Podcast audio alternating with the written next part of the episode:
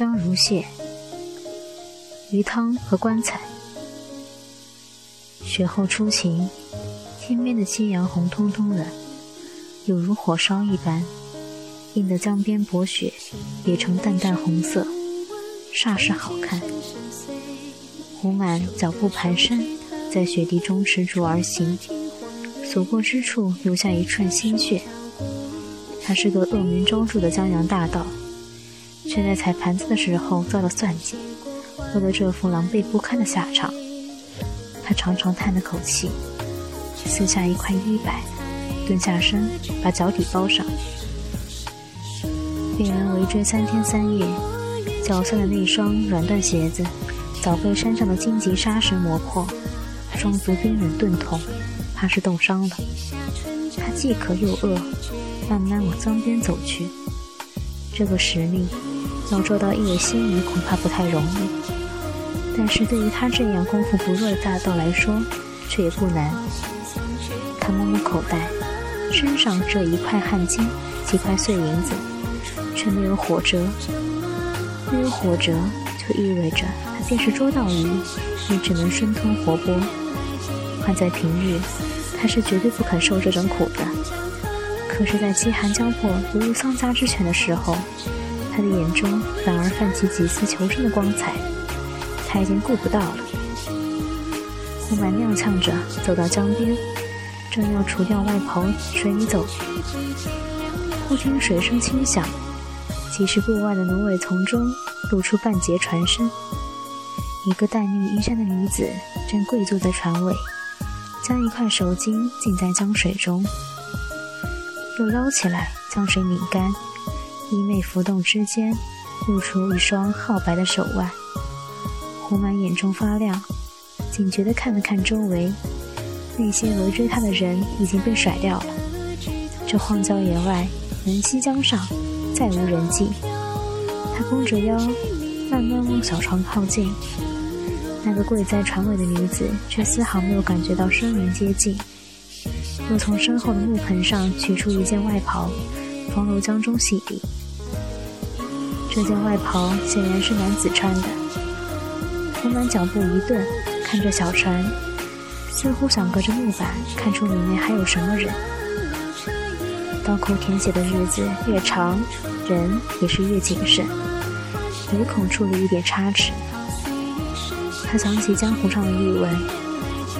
似乎就有那么一位年轻公子，曾出没荒山野地，身边女士美貌如花，带着琳琅美玉，饮酒用银杯玉盏，唯恐别人瞧不见他们出自富豪之家似的。立刻就有江湖上最出名的大盗跟上他们，这大盗是出了名的杀人如麻，狡诈凶残，不知多少江湖豪客死在他的手上。那个大盗的尸首。最后被人在一条山涧找到，双目圆睁，面部扭曲，只有眉心一点伤痕。除此之外，身上就再也没有伤痕了。胡满想到这里，顿觉全身发冷，再不敢接近小船。忽听船舱中传出几声咳嗽声来，一个男子虚弱的声音透了出来：“严旦，严旦。”严旦，你进来。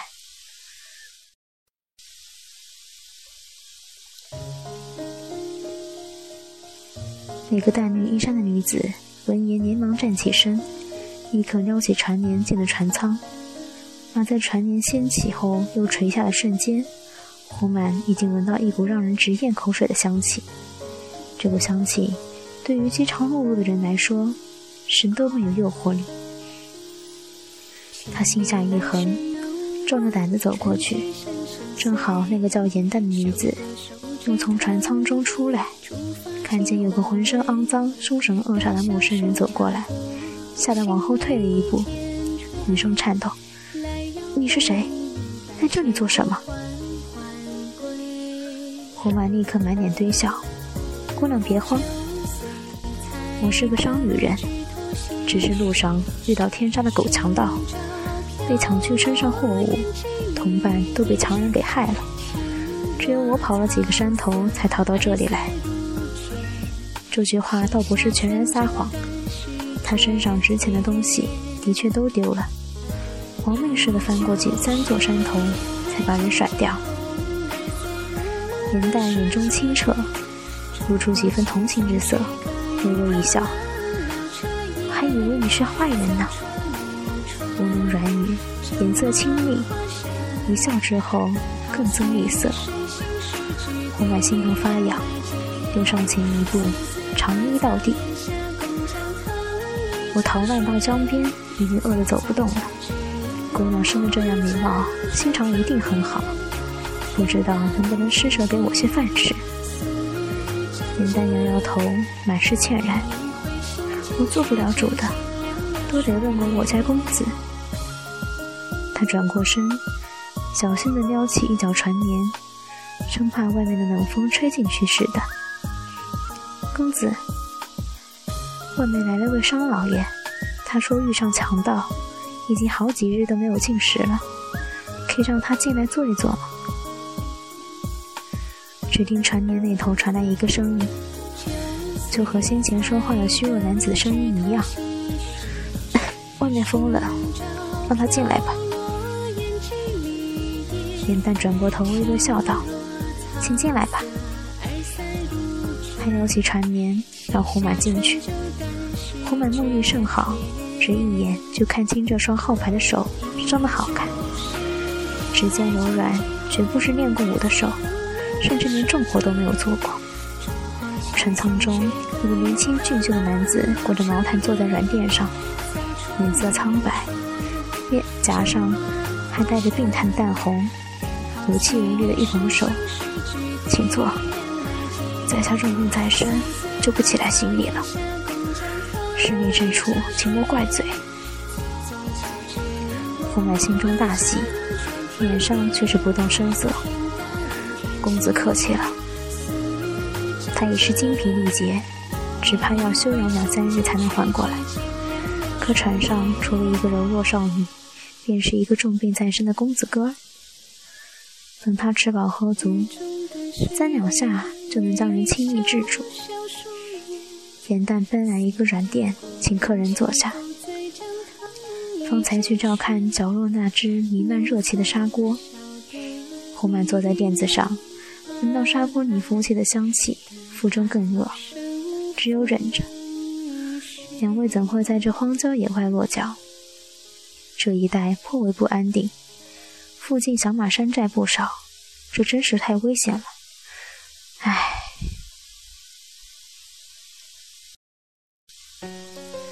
那位年轻公子坐正了身子，一派斯文儒雅。在下见这里雪景甚好。便租了小船，想在这江上小住几日。响马什么的倒是没见过，却不能枉费了仁兄这番好心提醒。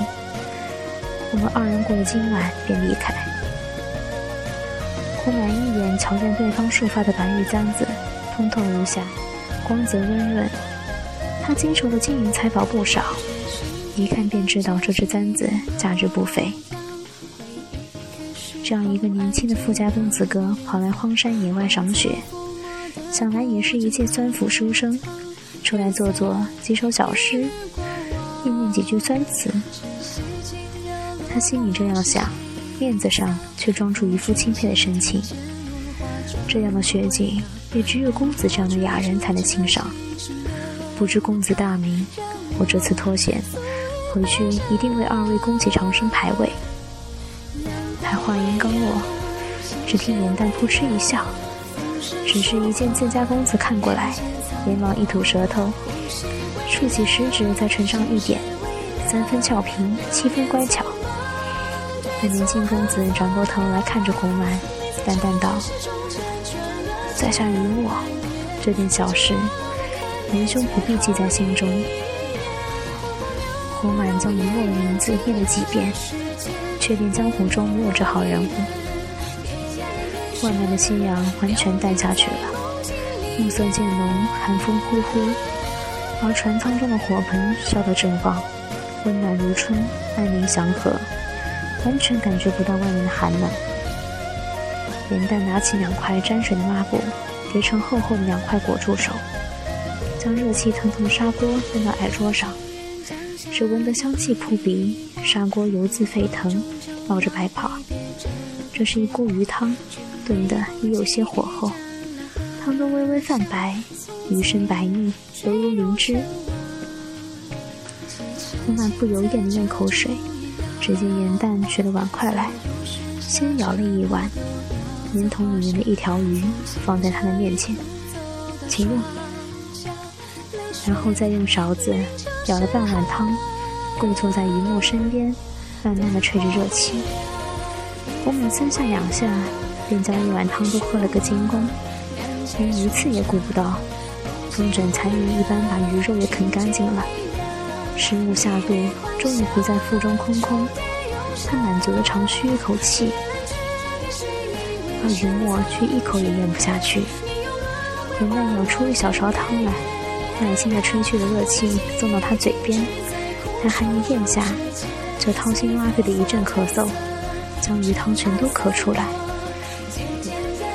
云淡看来也是慌了，抬手在自家公子背上不断轻抚，你若是不想吃，就不要勉强。等下你有了胃口，就叫我。”我再煮过。雨墨点点头，靠在软垫上不说话。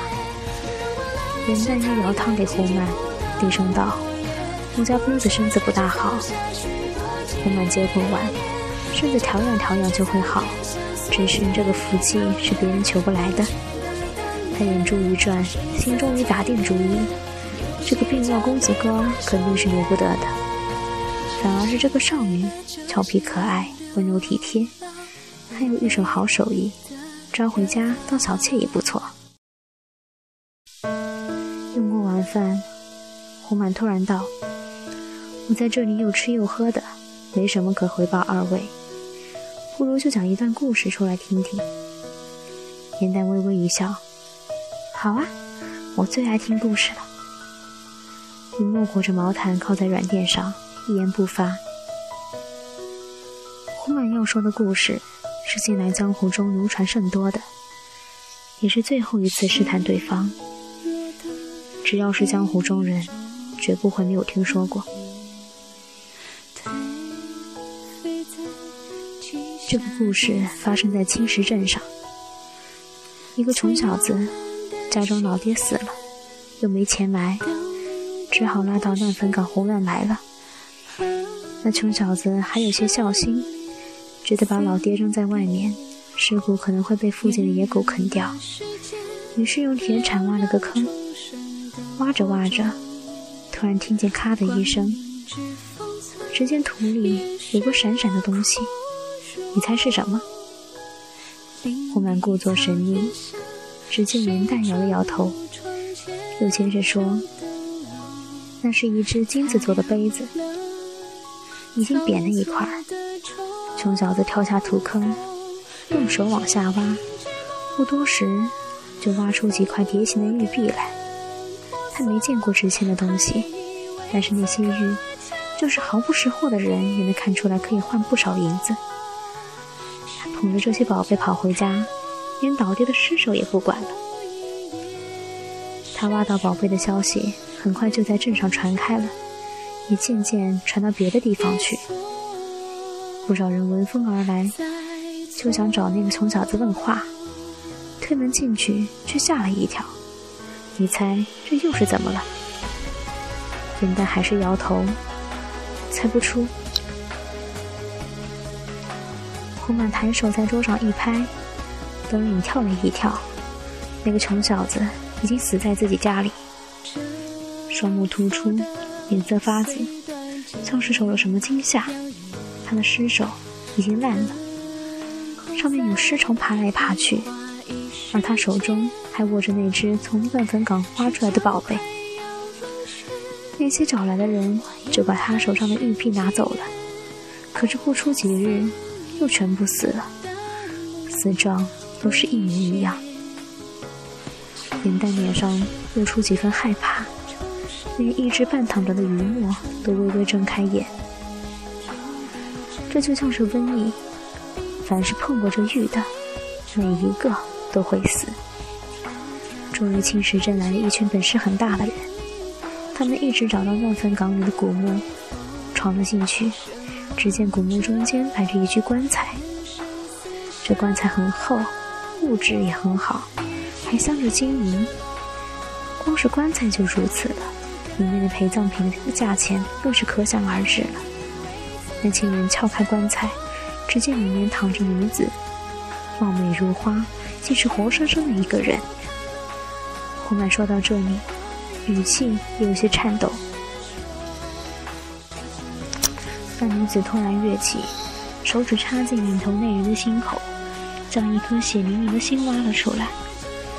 那人双目突出，脸上惊恐，连反抗都没有就死了。剩下的人立刻转身逃跑，回去一点人数，发觉还少了几个，但是再也没有胆子去乱坟岗了。严丹听得害怕，往莫身边缩。雨墨轻拍他的肩，低声安慰：“朗朗乾坤，天地正气，世上哪有什么鬼怪？这个故事也是传出来的，越传越走样，别去相信。”这两句话说的甚是书生意气，胡满只是一笑，没有反驳。过了一阵子，脸蛋突然道了一句：“哎呀，忘记把外面洗好的衣衫拿进来烘干了。”他站起身，急急往床尾走去。胡满就是看见他在外面洗衣裳，才找来的，心中暗笑他粗心大意。又觉得不精明的女子比较可爱，而云梦闭上眼，躺下不动。红来看见时机到来，拔出袖中的匕首，慢慢走到云墨身边。角落里的火盆烧得正旺，通红的火光映在躺在软垫上闭目养神的年轻公子脸上，更显得俊秀非凡。红曼突然扑过去，用手掌捂住了他的嘴。手中匕首高高抬起，只见于墨睫毛轻颤，慢慢睁开眼。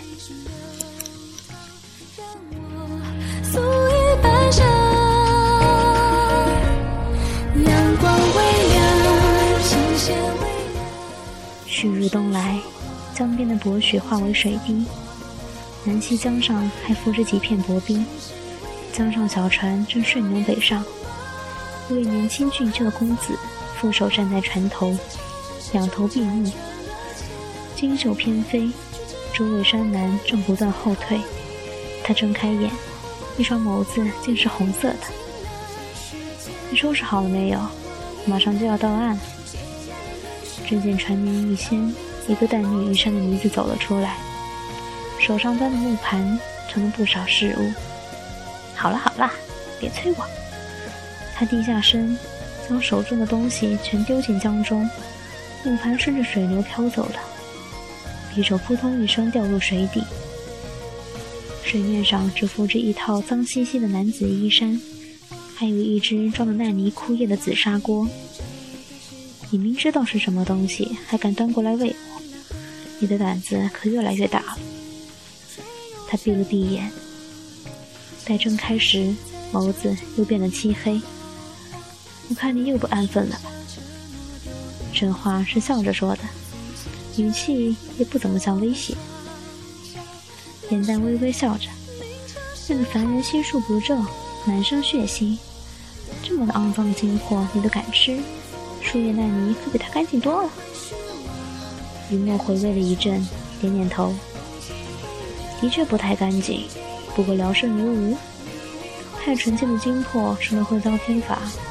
我还嫌命太长，才眯起眼，一脸满足。你就想着这是在日行一善，你去自己造福天下，还有什么不能忍的？颜淡沉默许久，还是忍不住说：“这虞姬脸皮真厚。”李默看着他，半开玩笑：“这有什么不好？再说了，鱼和年本来就是一对。”我若是脸皮厚，你也一样。他抬手一指，但见前方山峦辽阔，崖边乌云盘旋，最高的山峰上还覆盖着皑皑白雪。我们到家了。